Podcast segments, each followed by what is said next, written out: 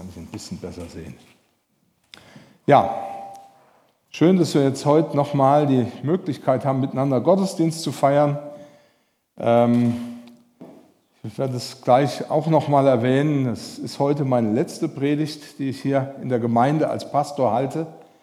Und ich freue mich einfach, dass ich ja, mit euch diesen Tag einfach erleben kann. Ich habe heute für diesen Tag einen Text gewählt aus dem Kolosserbrief. Es ist ein, äh, sind Verse aus dem dritten Kapitel im Kolosserbrief und ich lese die Verse 1 bis 17. Kolosser 3, 1 bis 17.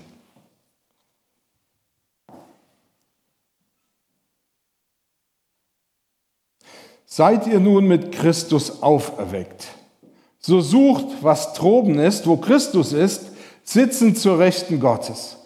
Trachtet nach dem, was droben ist, nicht nach dem, was auf Erden ist.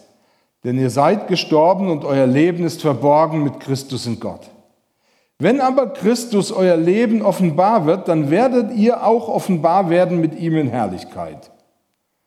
So tötet nun die Glieder, die auf Erden sind, Unzucht, Unreinheit, schändliche Leidenschaft, böse Begierde und Habsucht, die Götzendienst ist. Um solcher Dinge willen kommt der Zorn Gottes über die Kinder des Ungehorsams.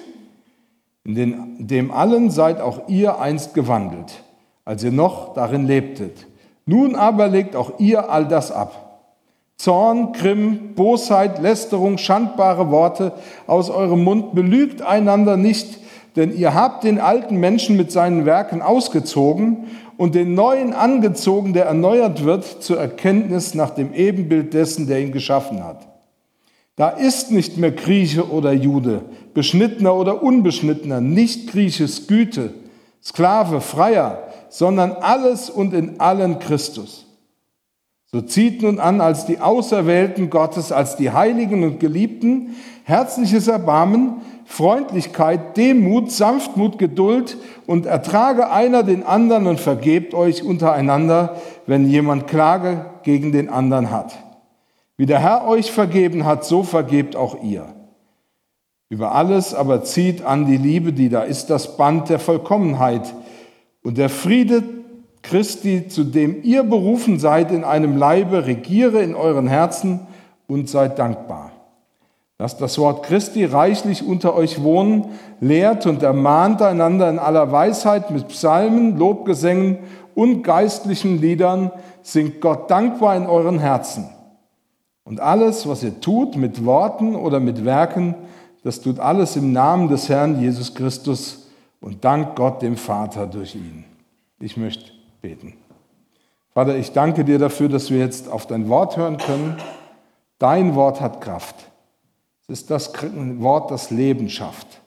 Und ich bitte dich, dass es in unseren Herzen auf fruchtbaren Boden trifft, dass es wirklich auch ähm, das bewirkt, wozu du es einfach auch gegeben hast. Ich danke dir dafür, dass du jetzt in, ja, dass du jetzt einfach auch zu uns sprechen willst. Und wir danken dir für deine Gegenwart.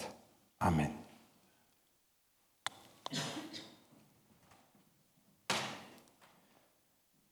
Wenn aber nun Christus in euch ist, dann habt ihr aufgrund der Gerechtigkeit, die Gott geschenkt hat, den Geist empfangen und mit ihm das Leben, auch wenn euer Körper als Folge der Sünde dem Tod verfallen ist. Nun ist ja der Geist, der in euch wohnt, der Geist dessen, der Jesus von den Toten auferweckt hat. Und weil Gott Christus von den Toten auferweckt hat, wird er auch euren sterblichen Körper durch seinen Geist lebendig machen, durch den Geist, der in euch wohnt. Ja, ich habe es ja eben gesagt, es ist heute meine letzte Predigt. Und wenn ich so zurückdenke, dann muss ich sagen, die letzten neun Jahre haben wir eine ganz schöne Strecke miteinander absolviert. Und heute, wie gesagt, predige ich zum letzten Mal als Pastor dieser Gemeinde. Auf der einen Seite, das wisst ihr auch, sind Abschiede ganz normal. Es kommt immer wieder vor, dass jemand geht. Und trotzdem muss ich auch sagen, dass ich ziemlich überlegt habe und auch gebetet habe, was ich denn heute überhaupt predigen soll. Denn was sagt man denn so am Schluss? Mein Ziel war es in all den Jahren, dass natürlich Menschen zum Glauben an Jesus Christus kommen. Aber mir war es ganz genauso wichtig, dass ihr im Glauben an Jesus wachsen könnt. Es war mir auch ein wichtiges Anliegen, dass ihr die Bibel lieben und schätzen lernt. Gerade weil ja so viele Fragen von außen, also aus der Welt um uns herum, an uns herangetragen werden, brauchen wir ja auch Orientierung. Und war es mir ein Anliegen, euch Orientierungshilfe durch Gottes Wort zu geben. Mein größtes Anliegen war, dass ihr eine tiefe Freude an Jesus entwickelt. Ich selbst habe in den letzten Jahren immer wieder Dinge in Gottes Wort entdeckt. Ich muss ehrlich sagen, die haben mich schier zum Jubeln gebracht. Das hat mich so gefreut, was ich da gesehen habe. Meine Frau, die musste das dann immer aushalten, wenn ich dann ein Redebedürfnis hatte, das vielleicht höher war als sonst, weil ich einfach das mitteilen musste. Die Weisheit Gottes ist tatsächlich schön und tief. Ich habe natürlich auch in vielen Gesprächen mit euch Impulse bekommen, die mich selber auch ins Nachdenken gebracht haben und die mich auch weitergebracht haben. Und ich muss ehrlich sagen, dafür will ich euch herzlich danken. Ähm, wenn ich euch vielleicht auch zu einseitig war gegenüber, also zu einseitig gepredigt habe, dann bitte ich euch, das mir zu vergeben. Genauso, wenn ich vielleicht zu theoretisch war, also wenn ihr heimgegangen seid und dachtet, ja, da hätte ich gerne jetzt eine praktische Hilfe gehabt. Ich hoffe sehr, dass ich euch kein Hindernis war, in den Gottesdienst zu kommen oder überhaupt Teil dieser Gemeinde zu sein. Ich muss ehrlich sagen, wenn das der Fall wäre, dann bitte ich euch hier um Vergebung, denn das tut mir furchtbar leid. Ich habe heute als Predigtext diesen Text aus dem Kolosserbrief gewählt. Den Text habe ich gerade eben gelesen. Und ich muss sagen, als ich vor kurzem sechs Wochen am Stück krank war, ich war ja an Corona erkrankt und hatte Bronchitis, da hat mich dieser Text über die ganze Zeit ziemlich begleitet. Ich habe viel über die Worte von Paulus an die Kolosser nachgedacht. Und ich habe auch immer wieder darüber beten müssen. Ich wollte ursprünglich an einer ganz anderen Stelle diese Predigt halten. Die sah auch damals anders aus. Ich habe die also komplett anders geschrieben. Ähm, aber das hat sich so nicht einrichten lassen. Und irgendwie sehe ich, dass das für heute auch passt. Deshalb möchte ich heute über diesen Text sprechen. Und ich habe festgestellt, dass das, was dieser Text sagt, sich an das anschließt, was ich in den letzten Wochen gepredigt habe. Einmal zu dem Thema, wozu brauchen wir überhaupt den Heiligen Geist? Und das andere war das Thema von letzter Woche, Jesus mein Herr. Mein Thema heute lautet, was bedeutet es, im Heiligen Geist zu leben? Was bedeutet es, im Heiligen Geist zu leben? Das ist praktisch die, die Fortsetzung davon. Und ich möchte mit euch heute teilen, was ich in dieser Zeit entdeckt habe. Und das Erste, was ich euch gerne mit oder mitteilen möchte, ist das, ein neues Leben braucht eine neue Richtung. Ein neues Leben braucht eine neue Richtung. Paulus schrieb den Kolossern, seid ihr nun mit Christus auferstanden, so sucht, was droben ist, wo Christus ist, sitzen zur Rechten Gottes. Trachtet nach dem, was droben ist, nicht nach dem, was auf Erden ist, denn ihr seid gestorben und euer Leben ist verborgen mit Christus in Gott. An, an dieser Stelle wird ein Status beziehungsweise eine, eine neue Art der Existenz festgestellt. Ihr seid nun mit Christus auferstanden. Paulus spricht hier im Blick auf die gläubigen Kolosser nicht von einer Möglichkeit, sagt, es könnte sein, dass ihr irgendwann mal ähm, auferstehen werdet, sondern er spricht hier von einer Tatsache. Ich habe das extra im Text nochmal nachgeschaut. Hier geht es um eine Tatsache. Ihr seid mit Christus auferstanden. Ihr habt ein neues Leben.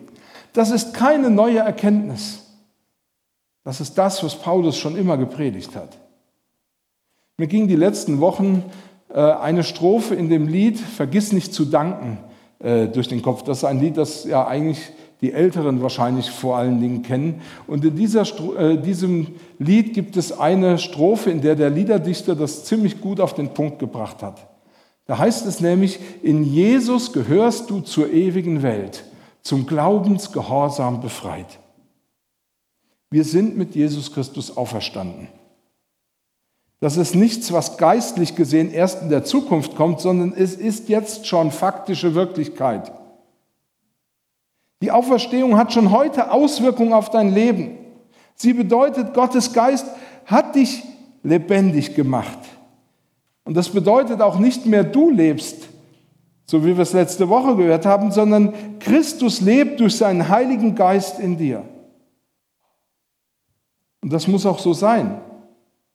Denn aus eigener Kraft kannst du dieses Leben nicht leben. Aus eigener Kraft kannst du nichts tun, um Gottes Willen zu tun. Es ist wichtig, dass du verstehst, dass du durch deine Kraft nicht zum Ziel kommst. Je mehr eigene Kraft du investierst und einsetzt, umso mehr kämpfst du auf verlorenem Posten. Deine menschliche Natur wird nie Gottes Ansprüchen genügen. Und offenbar ist es so, dass du noch in der Lage bist, deine alten Muster und deine alten Verhaltensweisen zu leben. Wenn du das vergisst, dann kann es mit der Zeit sein, dass sich Schwierigkeiten bei dir einstellen. Das heißt, du würdest vielmehr daran verzweifeln, dass auf der einen Seite Wunsch und auf der anderen Seite Wirklichkeit so weit auseinander liegen. Es gab in Amerika Anfang des 20. Jahrhunderts eine Bewegung, die proklamierte, wenn du zu Jesus gehörst, dann wirst du nie mehr sündigen. Das heißt, du wirst in allem immer richtig handeln.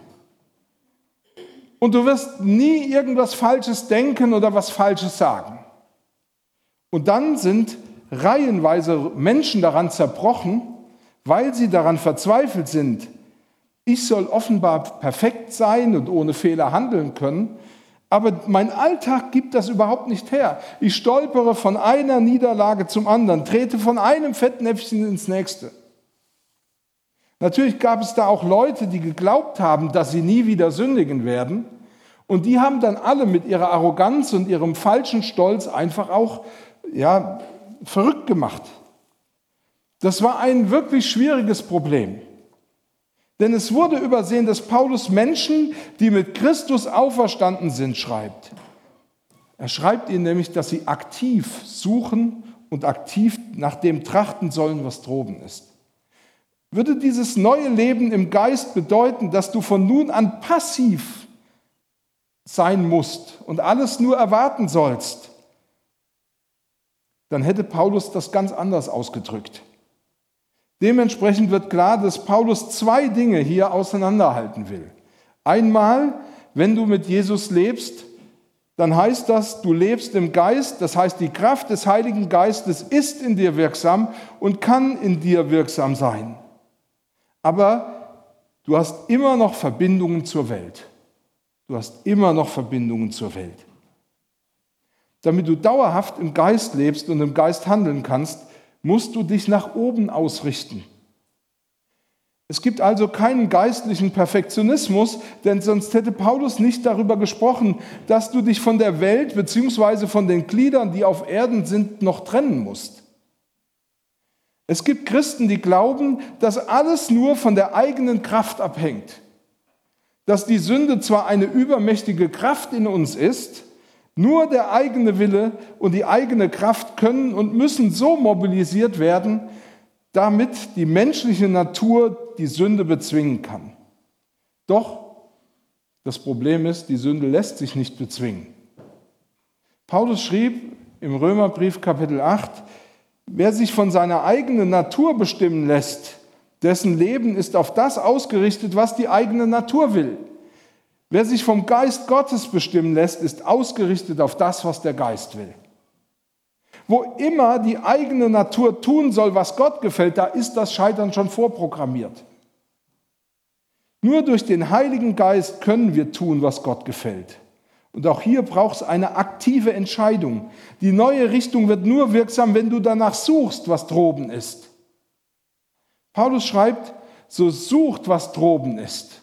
Und dann im zweiten Vers sagt er, trachtet nach dem, was droben ist. Obwohl wir in einer neuen Weise und unter neuen Voraussetzungen leben, wenn wir zum Glauben gekommen sind, wird das geistliche Leben kein Selbstläufer.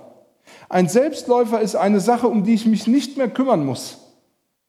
Etwas, das einfach läuft und irgendwann halt sein Ziel erreicht. Paulus muss den Kolossern offenbar und deutlich sagen, sucht bzw. trachtet.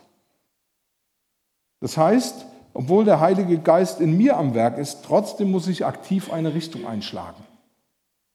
Es ist also nicht etwas, was einen gewissen Automatismus nach sich zieht. Suchen, Paulus spricht hier nicht nur von einem einmaligen Suchen, sondern von einer wiederholenden Suche, also einem ständigen Suchen. Und damit macht er deutlich, du sollst deine Energie darauf verwenden, nach dem zu suchen, was droben ist wo Jesus zur Rechten Gottes sitzt. Deine Blickrichtung muss der Himmel sein. Du musst also lernen, dass du zur himmlischen Welt gehörst. Und von nun an gilt es in allem zu fragen und vor allem zu fragen, Jesus, was willst du? Was soll ich tun? Was will der Vater von mir? Was Jesus bzw. was der Vater will, ist tatsächlich das, was dein Denken beschäftigen soll. Du musst also aktiv deine Gedanken mit dem beschäftigen, was Gott will. Das zeigt natürlich, wie wichtig das Bibellesen tatsächlich ist. Bibellesen ist keine Pflichtübung, sondern du musst dir klar werden, ohne die Beschäftigung mit der Bibel, mit Gottes Wort, bist du überhaupt nicht auf den Himmel ausgerichtet. Ohne Gottes Wort, die Bibel, wäre es unmöglich, nach dem zu suchen, was droben ist. Du müsstest in vielen Dingen raten, was Gott denn jetzt vielleicht will. Gott will dich leiten und das tut er durch sein Wort. Doch das tut er auch durch seinen Geist. Das heißt, du musst Gott fragen, was er will. Und dann nimmst du die Bibel in die Hand und liest, was dort Gott sagt. Und das hilft dir, das zu unterscheiden, was Gott will oder was du selber willst. Ist das, was ich denke und glaube, jetzt Gottes Willen oder ist es das nicht? Das ist die Frage. Deswegen ist es so wichtig, dass wir Gottes Wort haben. Vergiss nicht, es geht darum, dass alles Denken und alles Planen und alles Handeln von oben her bestimmt wird. Und dass du anfängst danach zu suchen, also all deine Energie darauf auszurichten, dass auch durch dich geschieht, was Gott will. Wenn du gläubig geworden bist, dann wird dir das vielleicht auffallen, dass du eine Menge an Entscheidungen treffen musst und Verantwortung übernehmen musst. Gottes Geist wirkt in dir, dass du tun kannst, was Gott will, aber du selbst musst es auch wollen. Gott schafft durch seinen Geist alle Voraussetzungen, ihm gehorsam zu sein, aber du musst es wollen. Du musst dich der Herrschaft Gottes durch den Heiligen Geist bewusst unterstellen. Gottes Herrschaft über deinem Leben bedeutet offenbar nicht, dass du einfach abgeschaltet wirst. Nein, er bezieht dich mit ein. Gott, Gott überfällt dich nicht, auch sein Geist überfällt dich nicht. Er behandelt dich nicht wie eine Marionette, indem er an dir zieht oder dich irgendwie lenkt, sondern er will, dass du bewusst dich ihm öffnest. Wenn du das tust, kommt sein Geist in dir zum Zug. Also was bedeutet es, im Heiligen Geist zu leben? Das erste ging darum, ein neues Leben braucht eine neue Richtung. Wir müssen uns ausrichten nach dem, was droben ist. Und das zweite, um was es jetzt geht, ist, triff Entscheidungen, was du annimmst und was du ablehnst. Triff Entscheidungen, was du annimmst und was du ablehnst. In unserem Text ab Vers 5 heißt es, so tötet nun die Glieder, die auf Erden sind, Unzucht, Unreinheit, schändliche Leidenschaften, böse Begierde und die Habsucht, die Götzendienst ist. Um solcher Dinge willen kommt der Zorn Gottes über die Kinder des Ungehorsams. In dem allen seid auch ihr einst gewandelt, als ihr noch darin lebtet. Nun aber legt alles ab von euch. Zorn, Grimm, Bosheit, Lästerung schandbare Worte aus eurem Munde. Belügt einander nicht, denn ihr habt den alten Menschen mit seinen Werken ausgezogen. und den Neuen angezogen, der erneuert wird zur Erkenntnis nach dem Ebenbild dessen, der ihn geschaffen hat. Da ist nicht mehr Grieche oder Jude, Beschnittener oder Unbeschnittener, Nicht-Grieche, Sküte, Sklave, Freier, sondern alles und in allen Christus. So zieht nun an, als die Auserwählten Gottes, als die Heiligen und Geliebten, herzliches Erbarmen, Freundlichkeit, Demut, Sanftmut, Geduld und ertrage einer den anderen und vergebt euch untereinander, wenn jemand Klage gegen den anderen hat. Wie der Herr euch vergeben hat, so vergebt auch ihr.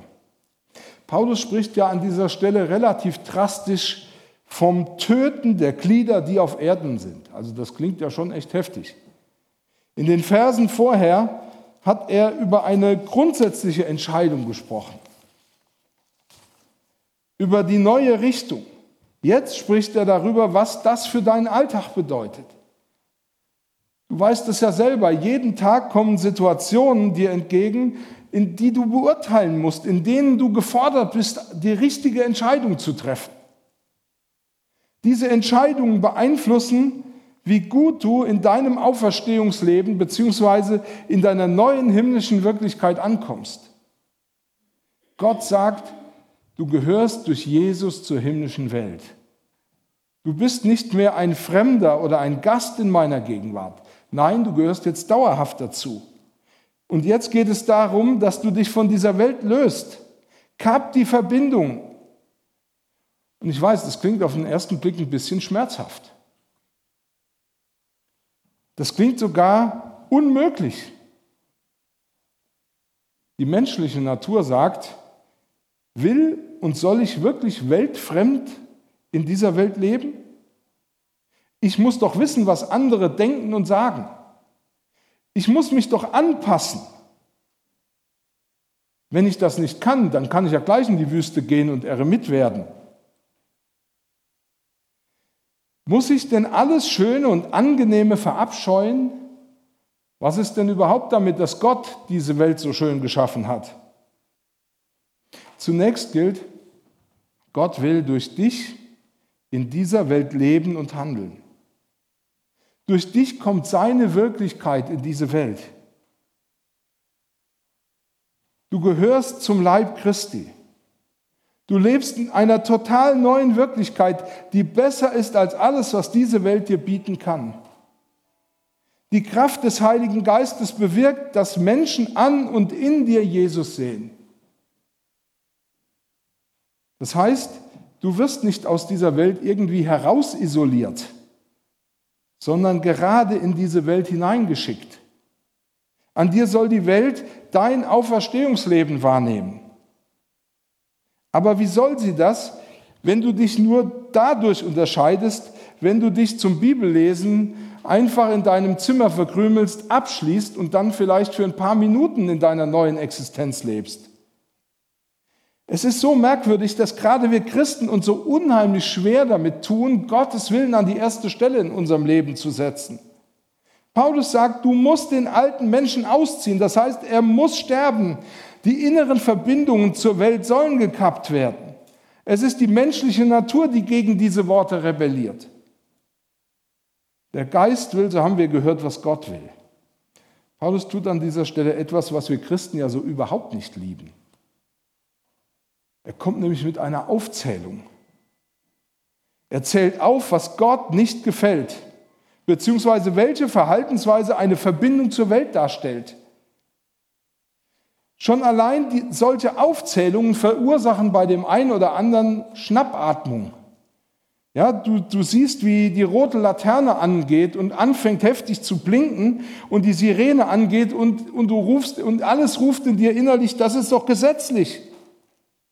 Das ist offenbar, äh, ja, damit kann ich ja gar nicht. Das ist aber offenbar nicht das, was es ist. Sonst hätte Paulus das gar nicht benannt und überhaupt nicht darüber geschrieben. Im Gegenteil, solche Aufzählungen sind eine Hilfe. Sie zeigen dir, du lebst noch immer so, wie man auf der Erde lebt, wenn du diese Dinge bei dir entdeckst. Woran erkennst du denn sonst, dass du noch Verbindungen auf der Erde hast. Mal ehrlich, woher weißt du denn, was Gott gefällt oder was Gott nicht gefällt, wenn du es nirgends erfährst? Ach so, dein Gefühl sagt dir das. Und woher weiß das dein Gefühl?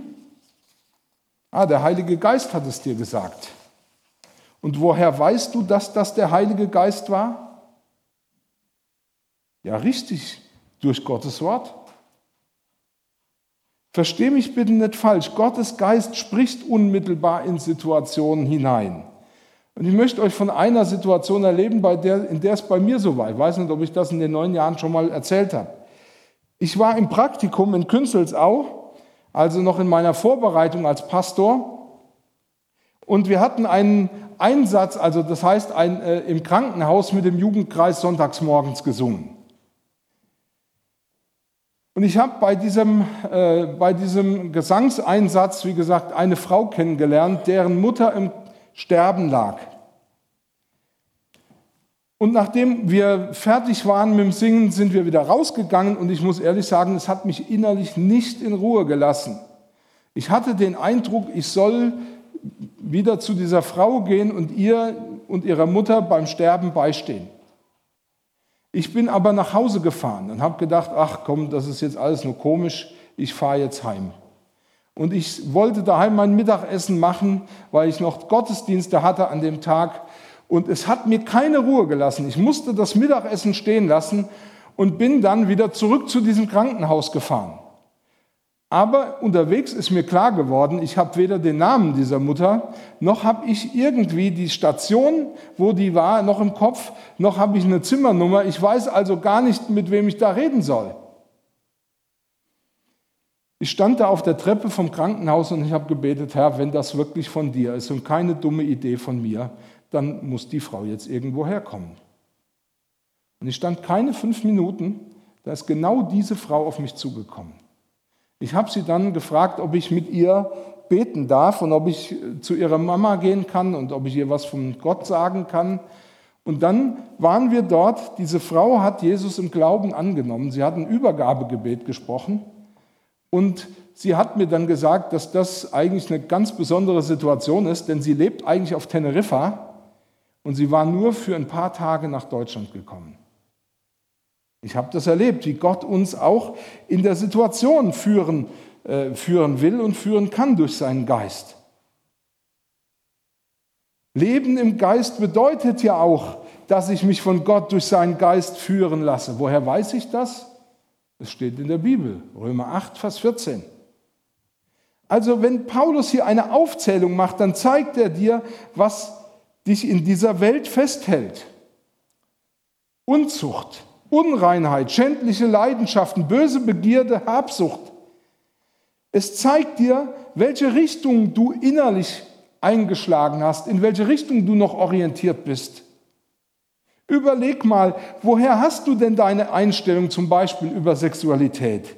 Wer prägt denn die Werte in diesem Zusammenhang, was richtig oder was falsch ist?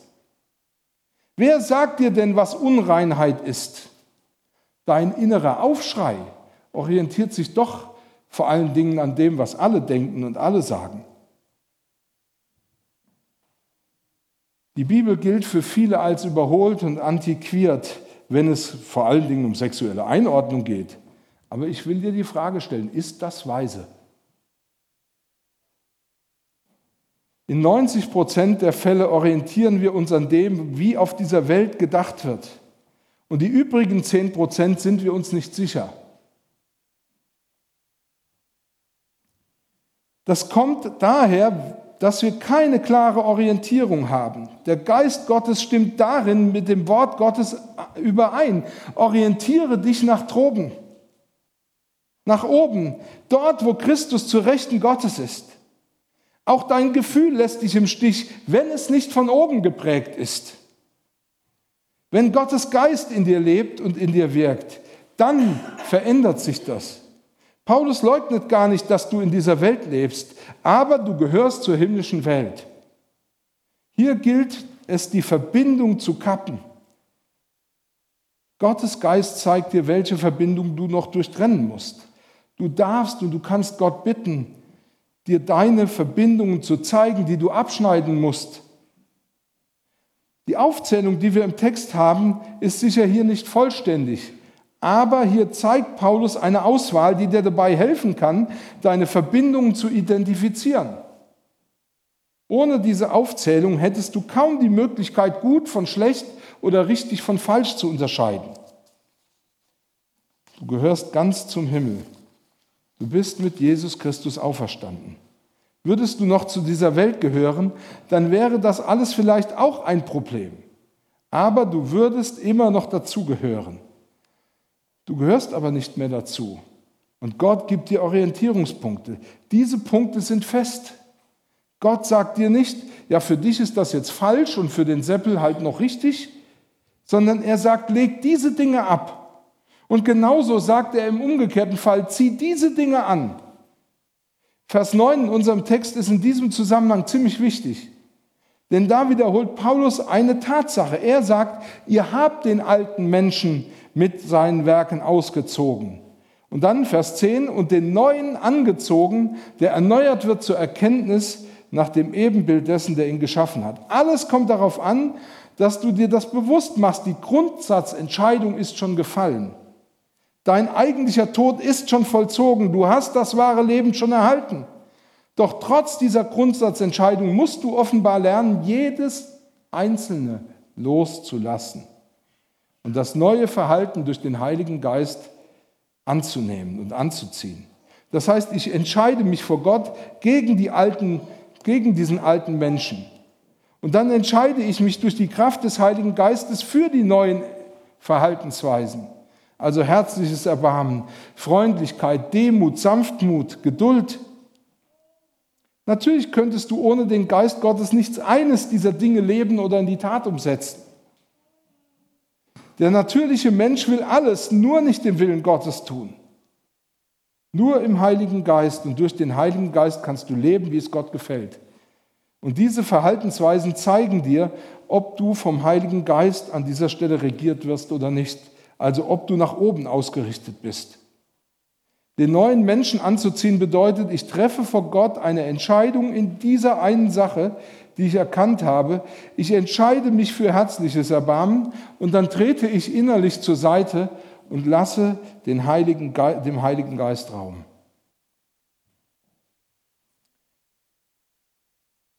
Und ähm, dann trete ich, wie gesagt, innerlich zur Seite. Jede Situation ermöglicht es dir zu fragen, handle ich, wie es Gott gefällt, oder handle ich gerade dagegen? Der Heilige Geist hilft dir bei allem zu beurteilen. Handle ich jetzt nach meiner menschlichen Natur oder ist das, was ich an Verhaltensweisen an mir beobachte, völlig neu? Handle ich in einer Weise, die nur Gottes Geist in mir bewirken kann? War das jetzt total anstrengend, anders zu leben? Oder hat Gott mir hier eine neue Freiheit geschenkt? Du weißt recht schnell, oh, jetzt fühle ich mich total beleidigt. Oder jetzt hätte ich doch gerne, dass man mich mal kräftig lobt. Oder das kann ich so überhaupt nicht auf mir sitzen lassen. Das sind Verhaltensweisen, wie die menschliche Natur normalerweise reagiert. Als Gegenprobe kannst du dich ja mal fragen, würde der Heilige Geist solche Gefühle und Gedanken wecken? Wenn das nicht so ist, dann gibt es nur eine Sache in diesem, in diesem Punkt. Diese Gedanken und Gefühle müssen sterben. Im Heiligen Geist zu leben bedeutet, ich richte mich nach droben aus und löse mich von den Gedanken, Gefühlen und Verhaltensweisen, aber auch von den Werten dieser Welt. Dann trete ich beiseite und lasse Gottes Geist mit seiner Kraft den Rest erledigen. Amen. Ich möchte beten. Vater, ich danke dir dafür, dass du uns dein Wort gibst und dein Wort ist die Quelle der Wahrheit. Bitte sprich in unsere Herzen. Wenn jetzt irgendwas unverständlich war, dann bitte ich dich, übersetze es, dass es jeder verstehen kann. In Jesu Namen. Amen.